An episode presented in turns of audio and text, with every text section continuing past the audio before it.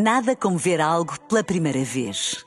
Porque às vezes, quando vemos e revemos, esquecemos-nos de como é bom descobrir o que é novo.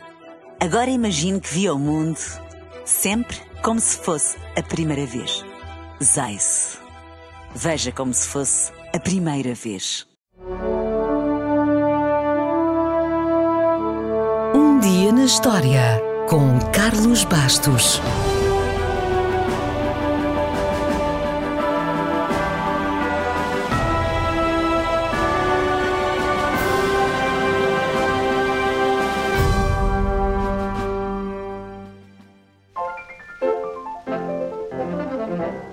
Hoje, ninguém imagina a vida sem carros. Mesmo em tempo de confinamento e de estado de calamidade, eles andaram sempre por aí. E quem diz carros, diz autocarros, caminhões e por aí fora. Claro que houve um tempo em que só os ricos podiam ter carros, mas isso mudou graças a Henry Ford, que se inspirou nas linhas de montagem e produção em série dos revólveres Colt e das máquinas de costura Singer e revolucionou o mundo com o seu modelo T. E foi mesmo uma revolução, porque foi aí que nasceu a indústria automóvel. Antes, o automóvel era quase todo feito por um único artesão. O que quer dizer que um homem demorava semanas ou meses a montar um único carro. Logo, um carro custava muito dinheiro. A partir do momento em que o carro passou a movimentar-se pela linha de produção, parando em frente aos operários, para que cada um executasse a sua tarefa específica, isso aumentou em muita produção. De tal forma que a cada minuto saía um carro da linha de montagem da Ford. Ora, passar de semanas para minutos é mesmo uma revolução.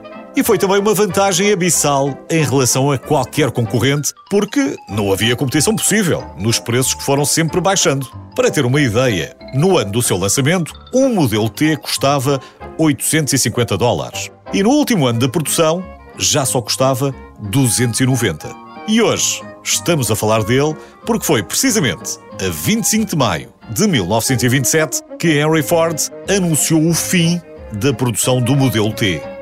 No entanto, há que fazer aqui um parênteses para duas menções honrosas. O Oldsmobile, de 1901, foi o primeiro carro produzido em massa, mas sem a tal linha de montagem que Ford usou 12 anos depois. E o Cadillac, modelo A, foi o primeiro carro, já com peças produzidas em série, com medidas exatas, que podiam ser trocadas entre carros, sem serem trabalhadas à mão, para poderem caber.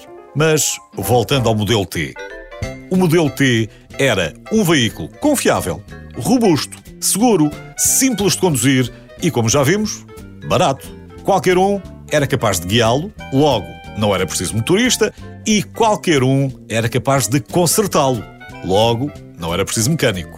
O modelo T foi usado pelos americanos como trator, snowmobile, moinho, serralharia portátil e muito mais. Foram vendidos mais de 15 milhões de veículos. A certa altura, quase 50% dos carros do mundo eram modelos T. E tudo era feito para se poupar dinheiro. Os próprios caixotes de transporte do carro eram usados para montar o chão, ou o soalho, se preferir. Os primeiros modelos tinham quatro cores: vermelho, azul, verde e cinzento. Mais tarde, passaram a ser todos pretos porque os diferentes trabalhos de pintura diminuíam a velocidade da linha de montagem. Daí a famosa frase de Henry Ford: pode escolher a cor que quiser, desde que seja preto.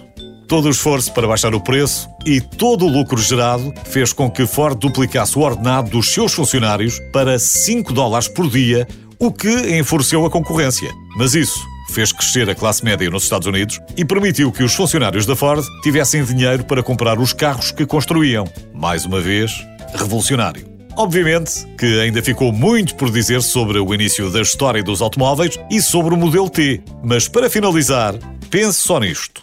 Em 1900 foram produzidos 1575 automóveis elétricos e apenas 936 a gasolina. Um jornal da altura escreveu: A eletricidade preenche melhor os requisitos de um sistema de tração do que as máquinas a vapor ou os motores de explosão. Mas a autonomia é um problema. Já leu, por certo, outros artigos parecidos, acredito. Mas olha que este foi escrito há 120 anos. O mundo podia ter sido diferente.